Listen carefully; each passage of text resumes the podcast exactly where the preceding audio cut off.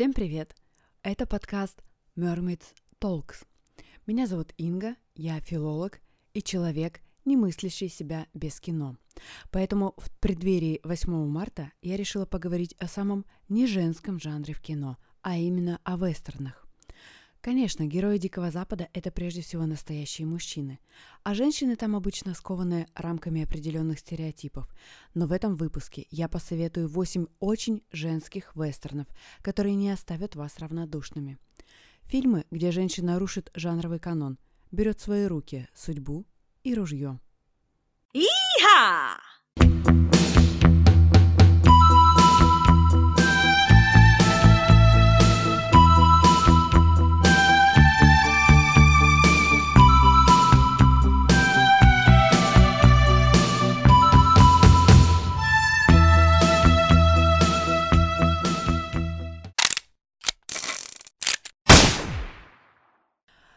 Дуэль под солнцем, 1946 год.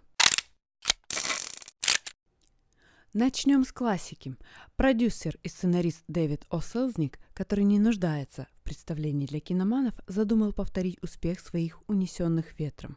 Как говорится в трейлере, фильм «Тысячи запоминающихся моментов» – романтических, приключенческих, комедийных и разбивающих сердце – да, в этом вестерне много всего намешано. И за два часа экранного времени вам точно не придется скучать. Монументальные, эффектные сцены с участием огромной массовки и табунов лошадей. Взрывы поезда и богато убранные патриархальные интерьеры южноамериканских усадеб, чувственные тайные свидания у пруда и страстные поцелуи. Многие кадры напоминают живописные полотна, и хочется поставить в качестве заставки на рабочий стол. Нужно заметить, что фильм был достаточно смелым для своего времени. Откровенные сцены, которые сейчас смотрятся практически пуританскими, сексуальные и вызывающие наряды главной героини. Перл – Девушка-полукровка, бесстрашная дикарка, которая волей судьбы оказывается на ранчо богатых родственников и покоряет сердца сразу обоих сыновей его владельца, уважаемого, жестокого и властного сенатора. Она пытается стать леди, но страстная натура рвется наружу. В фильме лейтмотивом проходит сравнение Перл то с а, необъезженной лошадью, то с тигрицей. Конечно, экспрессивная игра актрисы а, Дженнифер Джонс и ее грим под метиску иногда вызывают вопросы, но через 10 минут просмотра вы к этому привыкнете. Мужчины здесь внешне один прекраснее другого, но вот понимания и нежности от ковбоев, которые чуть что хватаются за оружие, ждать не стоит. Вот мы и получаем любовный треугольник, который можно разбить только выстрелом. Одного из сыновей, кстати, играет уже тогда признанный красавец Грегори Пэк, до этого засветившийся у Хичкока. А потом будут и римские каникулы, и золото Маккены, и убить пересмешника, и еще много замечательных картин, которые возведут его в ранг суперзвезды. Роль второго сына и претендента на сердце Перл исполняет Джозеф Коттон из «Гражданина Кейна». То есть выбор у героини и правда непростой. В остальных главных ролях также уже признанные легенды Голливуда, но при этом в картине нашлось место и для ярких второстепенных персонажей, которые добавляют колорита, чего стоит чернокожая служанка, постоянная выдающая перлы про замужество, или священник, ведущий проповеди так, будто проводит сеанс экзорцизма.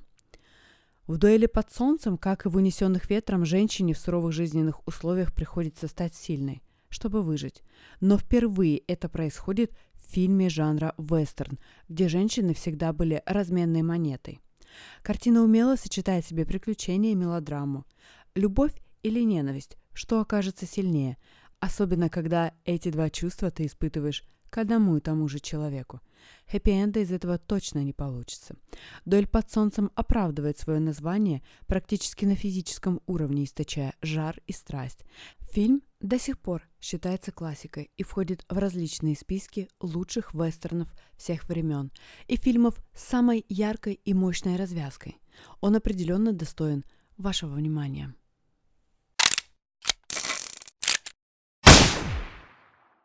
Джонни Гитара, 1954 год. Даже если вы не любитель вестернов, эта картина, скорее всего, придется вам по вкусу. Почему? Названа она в честь якобы главного героя, что является лишь формальностью, А по сути, главная героиня здесь – женщина. Бесстрашная, независимая хозяйка салуна Виена. Даже на афише с названием фильма «Джонни Гитара» отнюдь не Джонни, а героиня актрисы Джоан Кроуфорд. Дальше еще интереснее. Антагонист тоже женщина, но уже владелица банка. Правда, с толпой вооруженных мужиков за спиной, и этой армией она умело управляет. А что, мы женщины это умеем. И вот две сильных, уверенных в себе женщины делят мужчин, землю, власть в городе и деньги. Режиссер этой картины Николас Рей уже через год снимет «Бунтаря без причины» и подарит поп-культуре таинственную и очень рано сгоревшую звезду Джеймса Дина, культ вокруг которого продолжает жить и сейчас. Поэтому этот фильм как-то остается в тени последующих ярких работ, а ведь ему есть что сказать. Джонни Гитара опрокидывает каноны жанра. Это уже ревизионистский вестерн.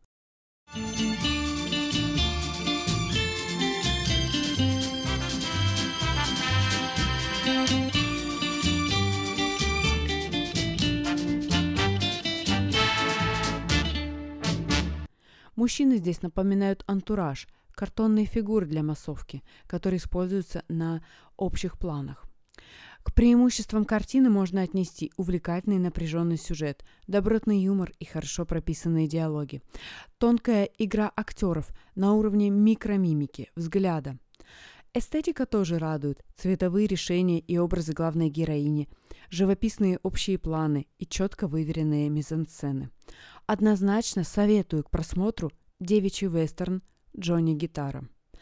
А еще здесь звучит невероятной красоты одноименная песня легендарной Пегги Ли, которая в нескольких строчках рассказывает историю любви на всю жизнь. Play the guitar, play it again, my Johnny. Maybe you're cold, but you're so warm inside. I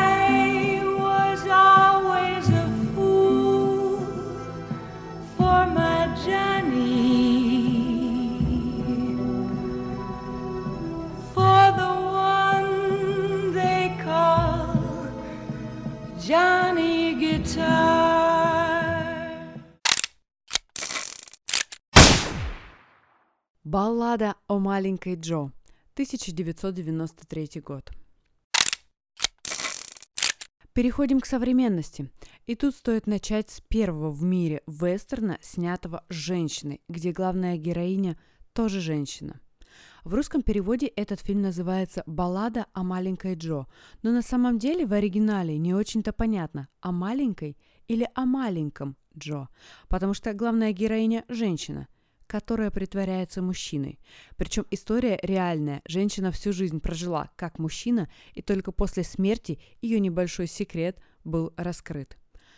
Во времена Дикого Запада у женщины, которой не повезло родиться в богатой семье, не было особого выбора. Всего два пути – удачно выйти замуж или стать проституткой.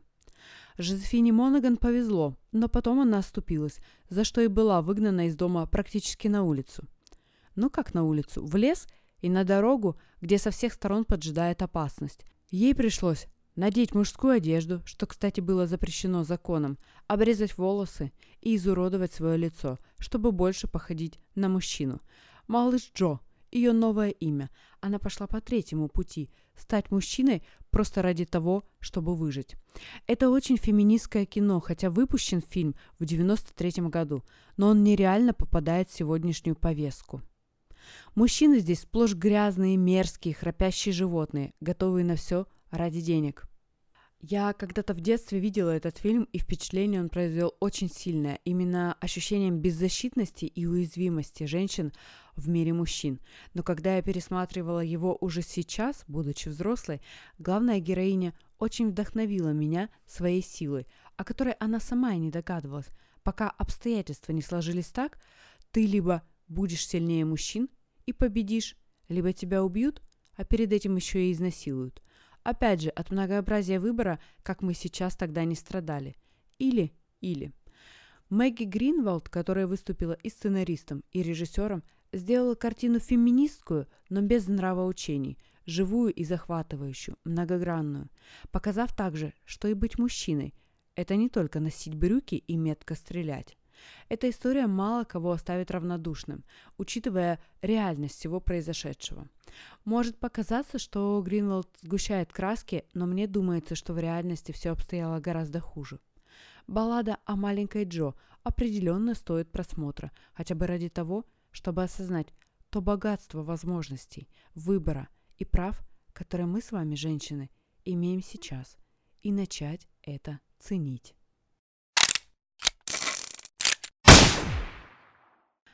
Последний рейд, 2003 год. В оригинале The Missing. Картина участвовала в основной программе Берлинского кинофестиваля в 2004 году. Почему стоит смотреть? Во-первых, это действительно художественный фильм с большой буквы. Во-вторых, по форме ревизионистский вестерн, по содержанию тонкая семейная драма, а в-третьих, отличный актерский состав – если вы посмотрите трейлер, то скорее подумайте, что это а, триллер с элементами хоррора. Определенно фильм сложный, многослойный и сочетает в себе несколько жанров. Одна из главных линий – отношения дочери и бросившего давным-давно их семью отца. Это, естественно, сделало из нее сильную женщину, и в таком же духе она воспитывает своих дочерей. Одна из которых очень хочет быть настоящей леди, модно одеваться, гулять на ярмарках и проводить время с друзьями, а приходится разделывать тушу оленя, пасти скот и доить коров. Блудного отца героини Кейт Бланшет играет Томми Ли Джонс и воплощает на экране очень интересный образ мужчины ищущего. Он не просто ушел из семьи, а примкнул к индейцам, и поэтому выглядит и говорит соответственно о том, как трудно мужчине оставаться на одном месте и с одной семьей, о неспособности привязываться и нежелании ограничивать свою свободу, о стремлении самому быть подобно птице, парящей в небе. Получился глубокий и колоритный персонаж, затрагивающий много психологических вопросов и еще больше ставящий их перед зрителями. У Апачи есть рассказ про мужчину, который проснулся утром и увидел ястреба, распростершего крылья на ветру. Мужчина вышел из дома и так больше не вернулся. Когда он умер в мире духов, он встретил свою жену. Она спросила его. Почему ты не вернулся? Он сказал, знаешь, ястреб все время летел. Знаешь, Мэгги, впереди всегда есть что-то. И это уводит мужчину. Ты уверяешь себя, что делаешь это ради них, что им лучше жить без тебя. В любом случае нет ничего, что мужчина мог бы сделать, чтобы защитить свою семью от самого себя. Сюжет фильма разворачивается уже в самом конце войны с индейцами. Их отправляют в резервации, но не стоит забывать, что многие из них обладают магическими знаниями и способностями. Отсюда и произрастает составляющая хоррора в фильме. Мэгги в исполнении Кейт Бланшет сама содержит ранчо, управляется со скотиной и ружьем, эффектно колет дрова и невероятно красиво смотрится в седле. Состоит в достаточно свободных отношениях с мужчиной, где скорее она главная. Поэтому, когда ее старшую дочь похитили индейцы, она пойдет на все, чтобы ее спасти. Она привыкла сама решать проблемы. Бланшет, как всегда, играет отлично, но мне хочется отметить юную актрису Дженну Бойд, которая явно ей не уступает, за что и была номинирована на награду американской премии «Сатурн» как лучшая молодая актриса 2004 года. Она здесь младшая дочь, копия матери, с сильным характером и стальной волей. Таким образом, даже в одной семье перед нами два типа женщин, за реакцией которых на одну и ту же ситуацию интересно наблюдать. На второстепенных ролях также впечатляющий состав Айрон Экхарт, Вэл Килмер, Элизабет Мосс, которая стала сейчас очень популярной после главной роли в рассказе «Служанки». Сдержанная цветовая гамма, подчеркивающая драматическую атмосферу, в отличие от классического вестерна с буйными красками. Красиво снятые сцены скачек, в основном женских, безусловно, радуют глаз. Фильм поставлен очень крепко, смотрится на одном дыхании. Даже если вы терпеть не можете вестерны, мне кажется, что последний рейд вы оцените. Отдельное спасибо хочется сказать за саундтрек Джеймсу Хорнеру, который, кстати, приложил руку к музыкальному сопровождению «Титаника» и «Игр разума». В фильме, что называется, все сложилось.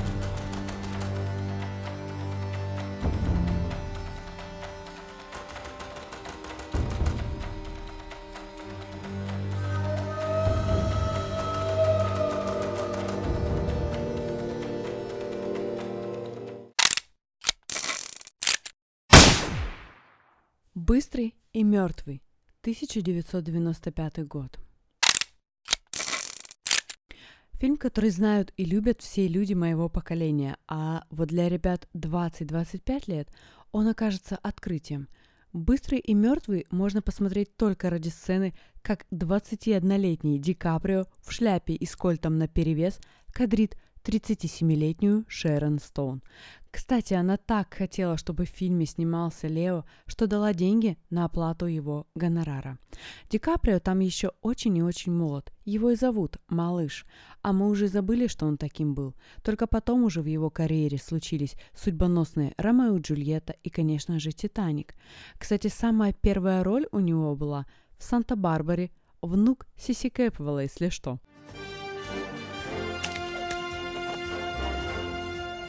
Девочки, вот он. Давай! И в этот момент ты ощущаешь, как быстро летит время. Название «быстрый» и «мертвый» — это в принципе метафора человеческой жизни. Кроме Стоун и Ди Каприо в главных ролях здесь Рассел Кроу и Джин Хэкман.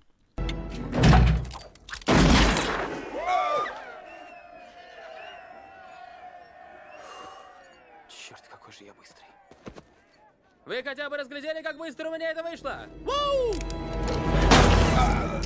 Вестерн режиссера Сэма Рейни – это и амаш классическим спагетти-вестернам, и определенная ирония над ними. Тут мы снова сталкиваемся с архетипическим для этого жанра отношением к женщине. Комната есть?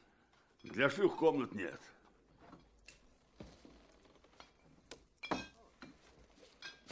Что ты сказал? Я сказал, для шлюх здесь комнат нет.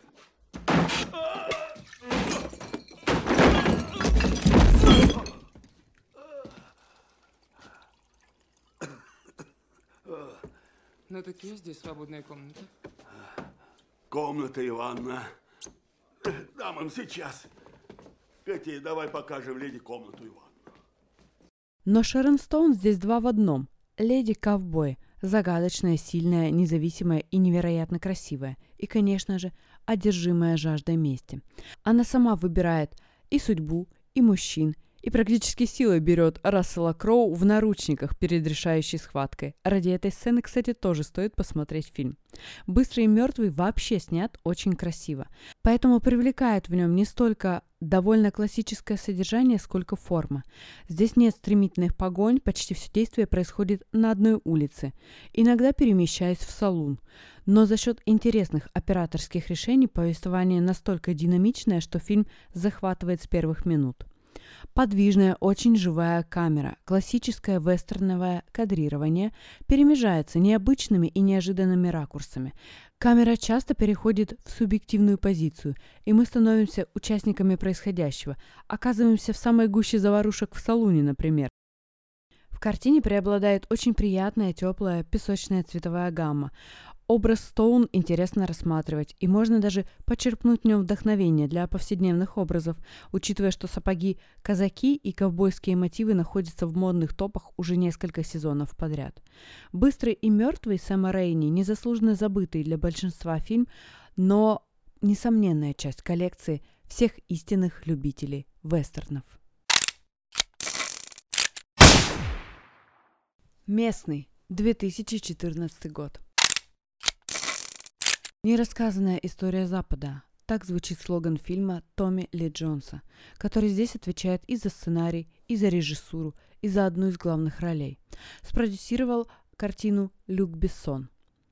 Это далеко не первая картина, где агент Кей располагается в режиссерском кресле.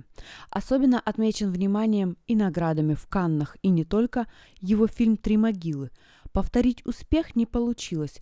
Местный в тех же Каннах, что называется, не зашел, да и в США вышел в ограниченный прокат. И даже участие Мэрил Стрип не помогло.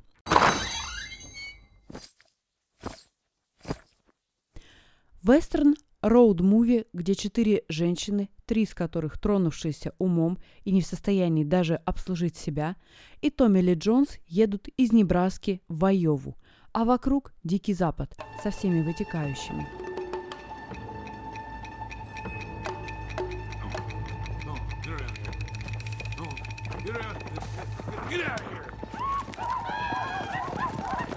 Многим зрителям фильм показался слишком мрачным.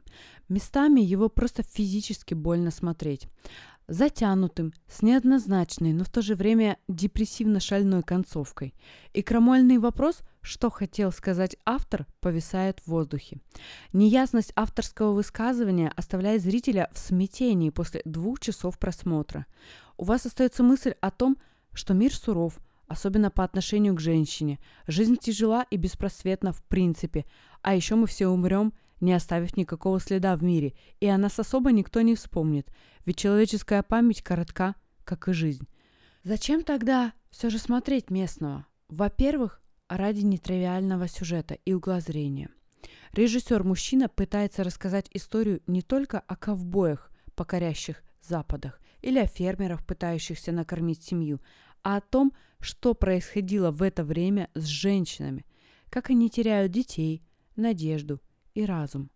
Томми Ли Джонс говорит о женской уязвимости и силе одновременно, а еще о том, что даже самой сильной женщине все же нужен мужчина.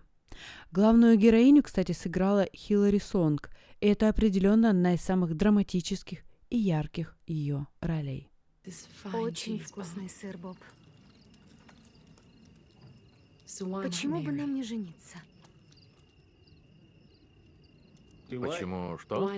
Соединим все вместе, землю, скот, инструменты, наши жизни. Будем жить вместе. Госпожа Кадди, я очень благодарен за ваше предложение и за ужин. И за концерт тоже, но я не могу взять вас в жены. Не могу. Нет, я не идеален, но вы слишком властная. И слишком прямая.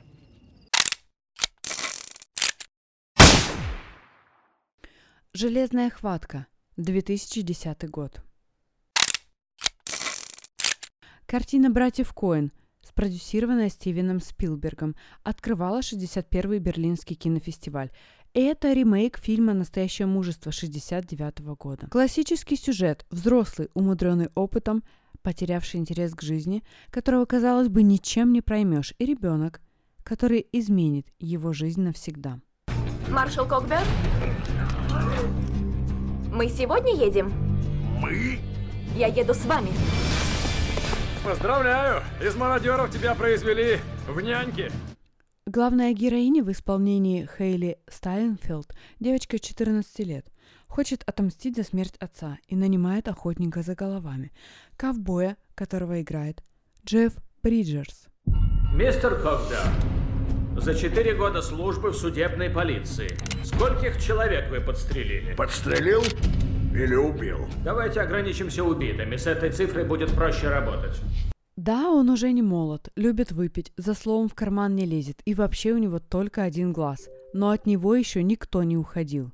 И главная героиня, несмотря на возраст, без страха идет на пролом в прямом и переносном смысле. В общем, то, что нам надо. Если я за что-то заплатила, я все сделаю так, как мне нужно. Иначе зачем я вам плачу, непонятно. Пора уж тебе понять, что не всегда получается, как тебе надо. Второго ковбоя играет Мэтт Деймон, которого в таком амплуа наблюдать непривычно и оттого интересно. Как всегда в фильмах Итана и Джоэла есть столько мрачного юмора, яркие эпизодические герои и детали, которые создают неповторимую коиновскую атмосферу. Во многих топах современных вестернов данный фильм стоит на первом месте, и у него 10 номинаций на Оскар, кстати. Так что об этом фильме много говорить не стоит, его нужно посмотреть и прочувствовать, тем более что в конце, как всегда у братьев, зрителя ждет сюрприз. Промазал, Кокберн. Ты лучше замолкни. Я думал, ты скажешь, что тебе солнце в глаза ударило. Точнее говоря, в глаз.